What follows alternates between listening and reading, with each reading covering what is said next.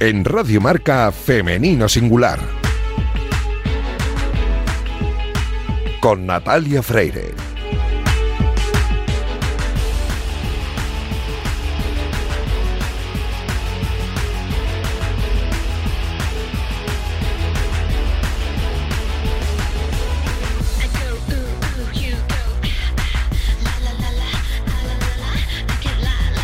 Muy buenos días y bienvenidos un sábado más a este espacio de radio en el que nos empeñamos en dar visibilidad y voz a las mujeres que hacen que nuestro deporte sea cada vez más grande. Permitidnos que en la próxima media hora hablemos solo en femenino singular, que es el nombre de este programa que escucháis ahora mismo en la sintonía de Radio Marca. Os recuerdo que podéis encontrar los audios de nuestros programas en todas las plataformas de audio y también en la web de marca.com. Y a los mandos técnicos me acompaña el gran Javier Fernández, que ya está haciendo que todo suene a la perfección. Arrancamos ya.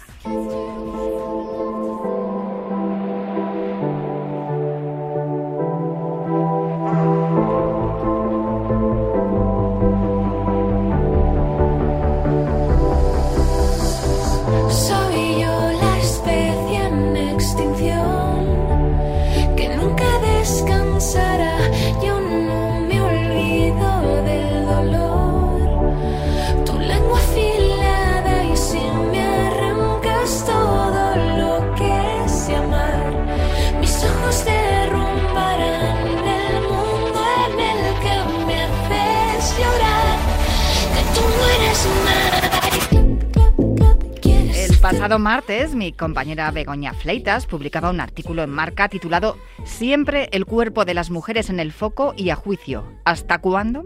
En él hablaba de algunos temas que han sido actualidad como el acoso al atleta Carla García, las críticas al cuerpo de Anna Hall o la sexualización del deporte femenino por la ropa que emplean las deportistas. Algo que evidencia que, aunque se ha avanzado mucho en cuanto al papel de la mujer en la sociedad y que el deporte es una herramienta valiosa para alcanzar esa igualdad social, aún queda mucho para conseguirla. Begoña Fleitas, muy buenos días, ¿cómo estás? Buenos días, Natalia.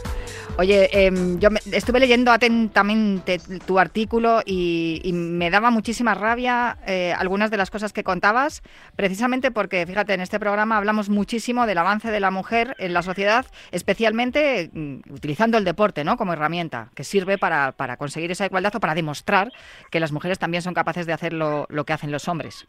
Pues sí, la verdad es que eh, es cierto que, que, bueno, que en los últimos años, y eso es un hecho, ha habido eh, un avance en igualdad también en el deporte que, que, es manifiesto, ¿no? De eso yo creo que nadie tenemos dudas y por eso algunas de las cosas que han pasado en los últimos días, pues casi todavía nos llaman más la atención porque recuerdan a bueno a historias que podían pasar hace décadas no y que parecían ya un poco olvidadas. Y en ese sentido pues bueno tenemos que seguir eh, yo creo educando no eh, tanto a los más pequeños como a las generaciones jóvenes incluso nosotros no educando en igualdad para, para bueno para seguir eh, avanzando y, y, bueno y que llegue un momento en el que esa igualdad en el deporte y también en la sociedad sea, sea una realidad, ¿no? Una de las cosas que he comentado al principio cuando, cuando antes de presentarte es el acoso que denunció Carla García a través de redes sociales, la atleta que es jovencísima, además yo recuerdo la primera vez que hablé con ella que estaba todavía en la ESO.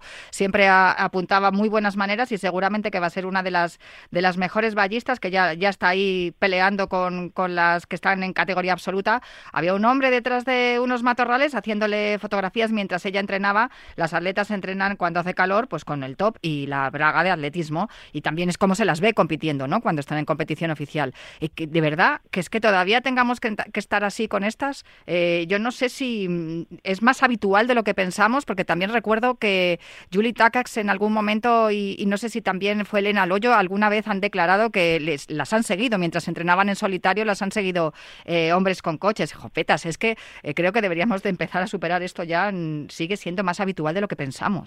Pues sí, yo creo que sigue siendo todavía más habitual de lo que creemos y eso que yo, mm, eh, bueno, creo que el boom del running es una de las cosas positiva dentro de las muchas que ha traído eh, es, esa tranquilidad a las mujeres de poder salir en un parque a la hora casi que fuera, ¿no? Eh, yo recuerdo que hace décadas, eh, y creo que lo hemos podido incluso vivir en, primera persona nosotros, eh, nos daba un poco de, pudor, de miedo, de no teníamos confianza a lo mejor para salir solas a hacer deporte, porque bueno, porque creíamos que, que efectivamente nos podían decir algo por la calle o, o bueno, podía podíamos tener en algún momento eh, miedo, ¿no? Y yo creo que eso estaba bastante superado y, y el tema de que, de que ahora las mujeres practiquen deporte, cualquier deporte y cualquier actividad física en cualquier sitio, pues creo que había em, ayudado a, a, que eso no fuera así. Y sin embargo nos seguimos encontrando con estos ejemplos. El otro día la, la atleta Carla García, eh, entrenando en un parque de Madrid, efectivamente eh, sufrió este acoso por parte de un, de un hombre, ella dice que tenía en torno a unos 50 años, que estaba escondido detrás de una valla y, y que, y que bueno, que le estaba haciendo fotografías. Eh, yo pude hablar con ella después de, de esta denuncia en, en redes y, claro, me decía que, que, bueno, que al principio solo había visto un móvil, había oído unos clics, ¿no? De, hacer fotos y que, claro, cuando se dio cuenta de lo que estaba pasando, pues le pidió a esa persona que dejara de, hacer fotografías o de tomar imágenes porque eh, al final, aunque estés en un sitio público, están invadiendo en, en cierto modo tu intimidad porque te están haciendo fotos a escondidas, además, sin que tú estés dando permiso para ello, claro. Y, y bueno, estuvimos hablando de ello y al final se terminó, era una de las últimas series que estaba haciendo y optó por, por irse. Estaba además acompañada de su entrenador, que, que justo pues iba un poco eh, delante, y optaron por, por acabar el entrenamiento, pero ella me reconocía que, bueno, ella seguirá entrenando ahí cuando le toque con su grupo de entrenamiento, pero que ahora si tuviera que ir sola, pues igual se lo piensa. Y eso es lo que yo creo que, que, no debe ser y que tenemos que seguir, pues eso, eh, luchando porque este tipo de cosas no, no pasen, denunciándolas y, y bueno, haciendo público que, que, aunque mucho menos que antes, que eso es un gran avance, pero todavía siguen ocurriendo. Sin duda, porque el mayor cómplice del acoso es el silencio. Hay que denunciarlo, aunque parezca una bobada, hay que contarlo, igual que lo han contado otras atletas. Ya te digo que, que no es la primera y es por eso por lo que también se establecen muchos grupos de entrenamiento en el que hemos hablado aquí con las entrenadoras de WeCoach, en el que se organizan grupos de mujeres que pueden salir juntas y además te sientes más cómoda y, acompañada y siempre es mucho más, más prudente. Pero vamos, es como si estuviéramos hablando en, la década de los 80 cuando te decían ten cuidado cariño, no vuelvas sola, vuelve siempre con amigas. En fin. No, es, una pena, pero me gustaría pasar al siguiente tema, que es que mm, también eh, escribiste, contaste que Anna Hall, em, una de una atleta que, que, denunciaba ella que estaba cansada de las críticas sobre su cuerpo y de otras mujeres deportistas, porque también se está entremezclando mucho eh, toda la polémica que está con las atletas que está ahora mismo en, de actualidad con las atletas que han hecho la transición, las atletas transgénero, y ahora mismo cada vez que se ve que hay alguna mujer que tiene algún aspecto un poco más andrógino, o claro, el desarrollo muscular que tienen las atletas, pues se dice que parece un tío y todo esto. Y ella denunciaba, ¿no? La, atleta estadounidense, eh, que, se, que se dejara de decir esto, que al final cada físico, y más en atletismo, que es que hay cuerpos de todos los estilos, altos, bajos, más gruesos, más delgados, eh, el, cuerpo es así y tendríamos que aceptarlo como es. Claro, pero vamos, en el deporte y en la sociedad y en la vida, quiero decir, eh, cada persona, ya no cada mujer, cada hombre también, eh, cada uno tenemos una estructura eh, corporal distinta, podemos estar sanos y tener a lo mejor un, un, aspecto que teóricamente no entra dentro de esos cánones de belleza que sobre todo en las mujeres se vendieron durante mucho tiempo, este 90, 60, 90, que, mm. que bueno, que yo creo que, que, cumplían tres, ¿no? Y que no, no era una realidad la que pudiéramos eh, eh, entrar casi ninguna mujer, ¿no? Y, y al final eso termina eh, afectando porque ella colgó un vídeo en, en redes sociales eh, afectada, estaba al borde de las lágrimas diciendo que por favor no la criticaran más por su cuerpo. Eh, en este caso había sido, eh, bueno, pues criticando un cuerpo teóricamente demasiado musculado, según eh, las personas que, que vertían esa, esas críticas. Y claro, ya decía, a ver, es mi cuerpo de atleta, eh, yo lucho y trabajo todos los días para conseguir victorias y conseguir eh, récords y una medalla olímpica, que es su, su objetivo, y, voy a seguir eh, luchando y trabajando para eso. Y mi cuerpo eh, se desarrolla según el trabajo físico que yo hago, sea alta, baja, eh, con algún kilo de más o algún kilo de menos, pero eso no debería estar nunca en el centro de la labor, en este caso de una deportista, que, es su profesión, ¿no? Y, y ahora además ese marco de, de la, de la, em, del desarrollo muscular pues claro, se está englobando mucho en el, y relacionándolo cuando no tendría por qué con el tema de, de la inclusión de, de o no el debate sobre la inclusión de las transgénero en, en el deporte de élite. y entonces ahora eh, se vierten pues esas dudas sobre las mujeres que son mujeres, pero que a lo mejor están más, musculadas que, que otras deportistas sobre si son hombres o, mujeres. Y Ana Hall lo decía, decía que esas críticas, pues bueno, que le estaban afectando y que por favor dejaran de, de decir que las atletas parecen hombres solo por el hecho de que han entrenado para una disciplina y están más musculadas que, que otro prototipo a lo mejor de, de deportista, ¿no? Me pregunto si ¿En algún momento algún eh, atleta, algún deportista que haya transicionado de mujer a hombre ha recibido también algún tipo de crítica como pareces poco masculino o tal? O, algún, algún deportista pues que haga algún deporte que sea un poco más eh, eh, tradicionalmente practicado por mujeres, me refiero por ejemplo a la rítmica o, o al patinaje artístico, ¿ha recibido alguna vez alguna crítica así? Yo creo que no, no recuerdo ninguna. Begoña, no sé si tú recuerdas alguna? Probablemente no, y, si es, desde luego son mucho más esporádicas que, que, bueno, que el debate que siempre está en torno al, cuerpo de la mujer, eso no, no hay ninguna duda, que obviamente hay críticas y más ahora en el mundo de redes sociales en el que estamos, que, que bueno, que no se deberían hacer porque las críticas yo creo que siempre puedes dar tu opinión, pero nunca eh, faltando al respeto a lo, eh, de la persona sobre la que opinas, pero, pero es que en este caso además eh, eh, hablamos de lo mismo, de que el cuerpo de la mujer siempre está eh, en el centro de, debates que además no tienen que ver ni con la profesión ni, ni con el desarrollo de la actividad que, que, que hace en este caso cualquiera de las mujeres que son deportistas, ¿no?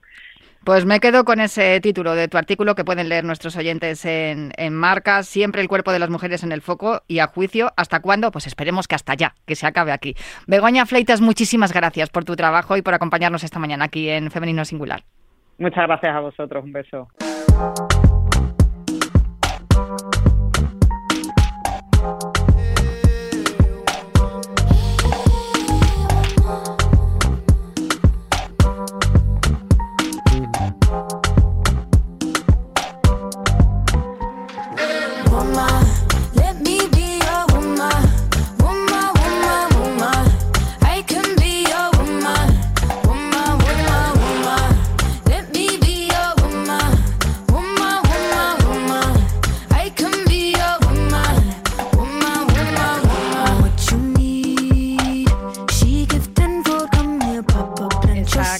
De Doja Cat es perfecta para la invitada que tenemos en el día de hoy al otro lado del teléfono, porque pues en su canción dice que se titula Woman. Dice, déjame ser una mujer y, yo quiero ser una mujer poderosa. Eso es un poco lo que han pretendido hacer en, la ONG, que yo creo que ya la tenéis que conocer porque hemos hablado varias veces con, con alguna de sus representantes, en concreto con nuestra invitada de hoy, Guanahuaque Mujer. Mira, no me voy a enrollar ya. Mónica Batán, ¿cómo estás? Hola, buenas. Encantada de estar hablando con todos y todas vosotros y vosotras. Tú eh, eres la directora de esta ONG Guanahuaque Mujer. Eh, seguramente que muchos de nuestros oyentes se habrán fijado en alguna ocasión en las pulseras que, que están hechas por estas mujeres de Kenia y Tanzania, unas pulseras preciosas hechas con bolitas que llevan muchísimas personas. Yo, yo llevo una, que por cierto tengo que renovarla, Mónica, porque ya se me está despeluchando, pero sí que es verdad que las hemos visto en, en, muchos eh, eventos deportivos. Lo, hemos visto en la San Silvestre, lo hemos visto en la, en la Media Maratón de Madrid, eh, lo hemos visto en muchos eventos deportivos porque aparte de que hay muchas deportistas de, de Kenia especialmente, pero también de Tanzania, que mm, bueno, tienen la posibilidad de poder competir y brillar en, competiciones internacionales, vosotros también tenéis esa idea de que el deporte es una herramienta más poderosa que la política para cambiar el mundo, como decía Nelson Mandela. Y es por eso por lo que nace y crece esta ONG Wanaguake Mujer, que significa, tiene, tiene un doble significado, yo ya me lo tengo aprendido, Mónica. One Awake, yo que quiero despertar, y también que significa mujer en, el, en Swahili, ¿no?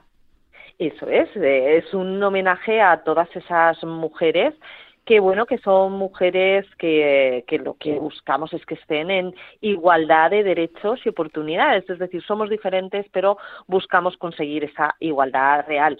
Mujeres muchas de ellas que no tienen todos los derechos completos como eh, porque han sido cortados por la mutilación genital femenina o por ese matrimonio forzado cuando eran niñas o muchas mujeres que, tenemos también aquí en España eh, rescatadas de redes de explotación sexual. Y por suerte a través del deporte con todas esas pulseras que ya estáis luciendo todos y todas por y esos broches. deportistas, los broches que son flores que sujetan incluso dorsales o que llevamos pegadas en las bicis, estamos haciendo una labor de sensibilización increíble porque una cosa es que yo lo cuente como Mónica, la directora de la entidad ONG, que no, que, que es como menos personalizado, y otra cosa es que cada deportista eh, en su entorno cercano a través de algo tan colorido como es el pétalo de una flor, que son las pulseras, o esas flores, hablen de las peores prácticas de la violencia de género en su círculo de confianza.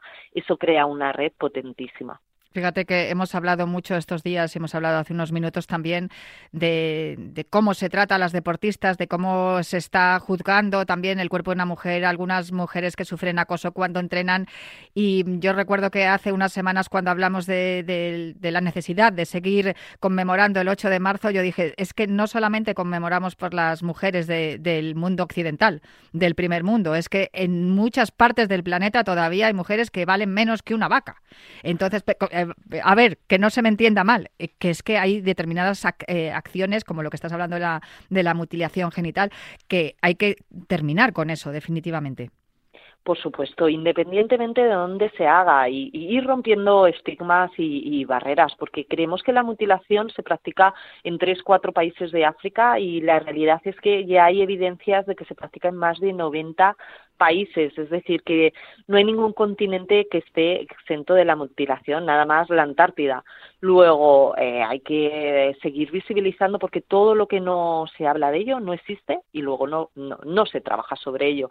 Por eso, entre todos y todas, no hay ningún país exento de la violencia de género en cualquiera de sus formas. Luego, todos y todas podemos hacer algo. Estamos hablando de, de estas situaciones que se, se dan a lo largo y ancho del planeta eh, y también de, el deporte, ¿no? Y esa herramienta, como decía Nelson Mandela, y de la alianza que supone eh, de, una, una, ONG que, que, pelea por los derechos de, las mujeres con, con, un deporte como es el ciclismo, porque mm, ha ocurrido algo la semana pasada que ha sido, bueno, se me pone la piel de gallina, Mónica, solamente de, acordarme, porque ha sido muy, muy emocionante, porque habéis estado participando en la Vuelta Ibiza en mountain bike el pasado fin de semana. Es una prueba durísima. Que, que, además eh, es, un, es un, circuito, es un terreno muy difícil y allá que os habéis ido en alianza con Ciclismo para Todas, Creo que habéis sido 10 mujeres las que, las que habéis estado participando en, en esta prueba y por favor cuéntamelo cómo ha sido porque creo que el equipo ha vuelto triunfando. Estamos emocionadísimas. hemos sido diez mujeres, hemos hecho una alianza de Guanajuaque con Ciclismo para Todas, pero al final es eh, un grupo de mujeres, diez mujeres que hemos ido allí a dar pedales.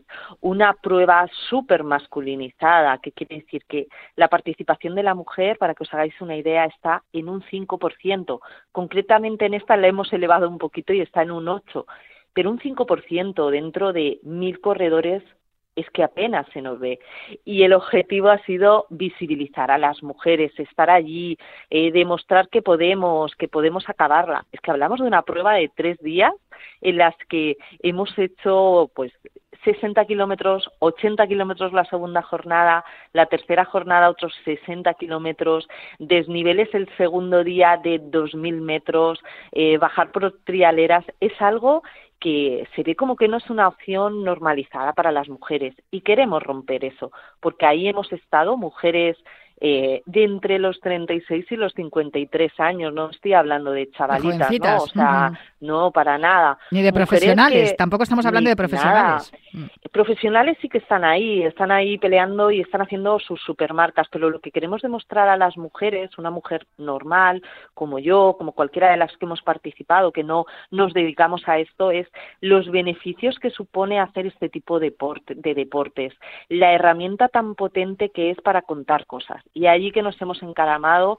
eh, no de forma casual, llevamos un tiempo ya entrenando. El objetivo de Guanajuato y de ciclismo para todas es tecnificar a la mujer, no nacemos sabiendo. Entonces, cuando una mujer aprende, cuando se tecnifica, cuando empieza a ver los beneficios de este deporte, por supuesto que quiere ir. Y nos marcamos retos, y ese es un gran reto, pero sabíamos que lo íbamos a poder conseguir.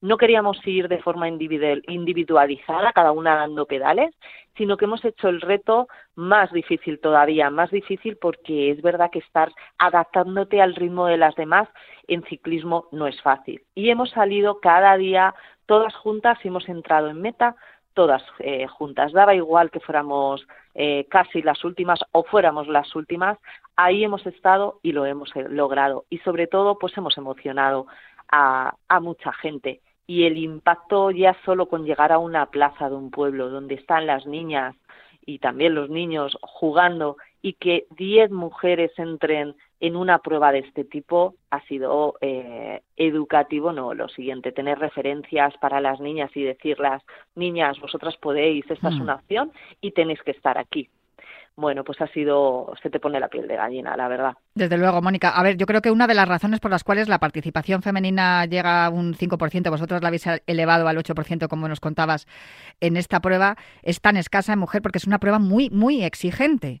Y esto lo hemos debatido en algunas ocasiones, ¿no? Porque hay tan pocas mujeres que hagan maratón y, sin embargo, somos muchas las que corremos distancias de 5 o 10 en cuanto a atletismo se refiere, ¿no? Y normalmente es porque no tenemos tiempo para poder entrenar, no tenemos tiempo suficiente para dedicarle al entrenamiento.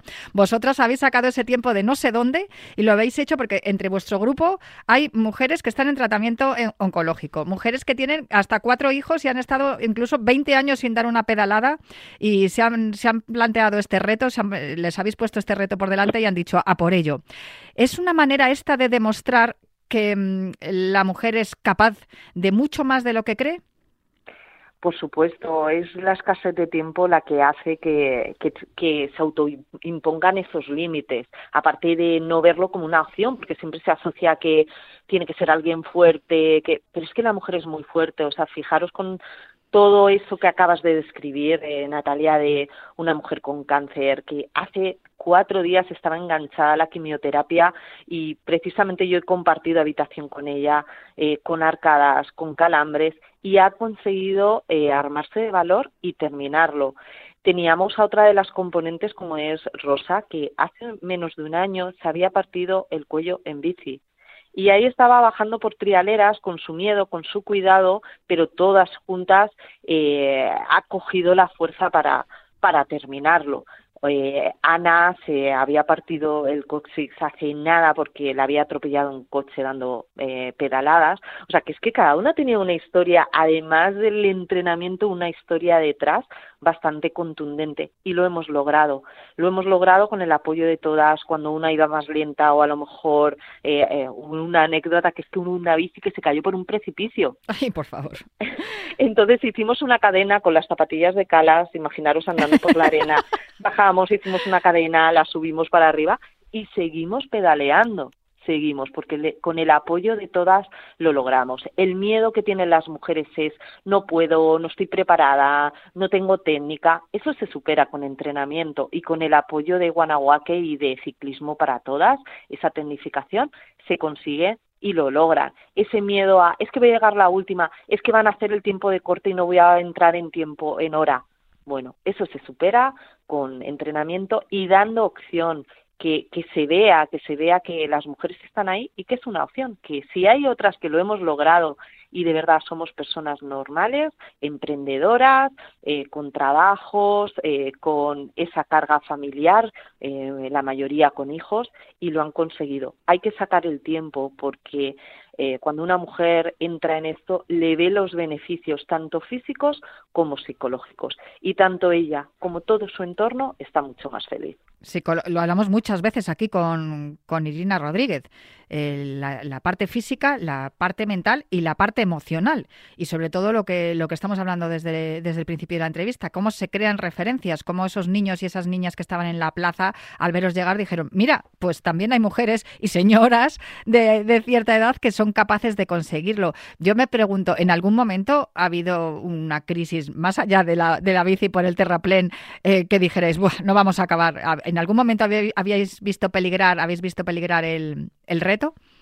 pues evidentemente cada una ha tenido, ha tenido sus momentos de, de, bajón. O sea, yo cuando veía, por ejemplo, a Silvia, que la veía dando arcadas, mientras iba dando pedales, eh, pues decía, ostras, qué esfuerzo está haciendo, madre mía pero cogíamos el ánimo cuando una estaba arriba y la otra estaba abajo, pues siempre había una palabra de ánimo. Eh, por ejemplo, había una persona que es, que es Mar, que, que tenía más técnica, porque quien tuvo, retuvo, y en los años 90 ella estuvo dando pedales en la Copa Corona, incluso la ganó, tuvo cuatro hijos y en ese impasse no volvió a dar un, pedal y ahora está incorporada otra vez a, dar pedales y, y, a enseñar a otras mujeres. Ella se ponía la primera, seguíamos la rodada cuando a lo mejor nos daba más miedo. Entonces, entre todas hemos cogido una posición de colaborar las unas con las otras para hacer posible esa meta todas juntas los tres días. Y la verdad que ha sido, yo creo que, ha sido muy emocionante. Y confirmando ese lema olímpico, ¿no? eso que repiten tanto los deportistas que van a los Juegos, eh, solo vas más rápido, pero acompañado vas más lejos. Estáis llegando muy lejos. ¿Cómo podemos acompañaros, Mónica? Dinos eh, cómo podemos colaborar con Guanajuato y también, eh, pues hablando de ciclismo para todas, ¿no? Para todos aquellos que quieran también colaborar y, conocer a Silvia y, a Mar y a todas las, mujeres de las que nos estás hablando? Bueno, pues tanto en la web y en las redes sociales de Guanajuato como Ciclismo para Todas nos vais a encontrar. Además, animamos a todos los hombres también a animar a todo el entorno de mujeres que tienen a que participen, que vean los beneficios, que, que las empujen también, ¿no? Y, que colaboren, pues, eh, en esas tareas de, pues, digamos, de cuidados para que ellas puedan tener su espacio y su tiempo para poder estar pedaleando. Fijaros que estas mujeres además han dado pedales no solo por ellas, sino por esas mujeres supervivientes de la mutilación genital, el matrimonio infantil y la trata. O sea, se han acordado de ellas y hemos ido todas dando pedales con una representación de ellas en las bicis, luciendo esas flores pegadas en los cuadros, pegadas en los cascos, pinchadas en nuestras camisetas y ha sido una forma de generar recursos a mujeres que no tienen esa opción a decidir si quieren montar o no en bici, sino que se están planteando si van a ser o no casadas o mutiladas o explotadas sexualmente. Fijaros qué, impacto tan gordo eh, el lucir eso todos y cada uno y cada una de vosotros lo podéis hacer también desde casa, conseguir esas flores en la web de Guanajuaque y hacer ese homenaje de ir luciendo flores que las genera recursos y sobre todo que habla de ellas cuando ellas no tienen voz. Y es que además las, las confeccionan ellas, las, las elaboran ellas. Me ha encantado eso que has dicho, el apoyo logístico que necesitamos de, de los hombres, que la igualdad es cosa de todos. Y os necesitamos, chicos, necesitamos que estéis ahí, nos apoyéis, nos ayudéis, nos acompañéis, porque así el mundo será muchísimo mejor. Y además sin ellos tampoco tenemos mucho, tenemos mucho que hacer. Somos el 50%, pero sin el otro 50% estamos en las mismas. Esto es bidireccional. Pues Mónica Batán, de verdad, eh, muchísimas gracias por acompañarnos acompañarme en el día de hoy. Te agradezco muchísimo que nos hayas contado vuestra historia de la Vuelta a Ibiza en mountain bike eh, con Guanajuato y con Ciclismo para Todas y que hayáis conseguido este reto gracias a, la compañía que, habéis eh, hecho entre todas y, muchísimas felicidades de verdad y por contárnoslo aquí en Femenino Singular. Y Natalia, quiero destacar también esa apuesta que están haciendo en las organizaciones de carreras por la mujer. Os necesitamos, necesitamos que, que se siga apostando por ellas y ayudándonos. Nos han dado una representación ahí en la prueba brutal eh, los mismos premios. Bueno, hay que seguir apostando desde eh, esas personas, esa gente que organiza las pruebas, que sigan apostando por la mujer. Hay que seguir empujando. Desde luego que sí, pedaleando, nunca mejor dicho. Pues muchísimas felicidades, Mónica, por lo que habéis conseguido la semana pasada en Ibiza y, y un abrazo muy fuerte para, para todo el equipo. Muchísimas gracias, gracias por todo. Yo me tengo que marchar ya, pero claro, una empieza el sábado con una energía muchísimo mejor después de, hablar con, mujeres como Mónica Batán que te plantean retos como el, reto tan bonito que han conseguido la semana pasada en la vuelta a Ibiza Mountain Bike. Yo me marcho ya, pero os dejo con una apasionante jornada de deporte y prometo volver el sábado que viene para seguir hablando aquí en Radio Marca en femenino singular.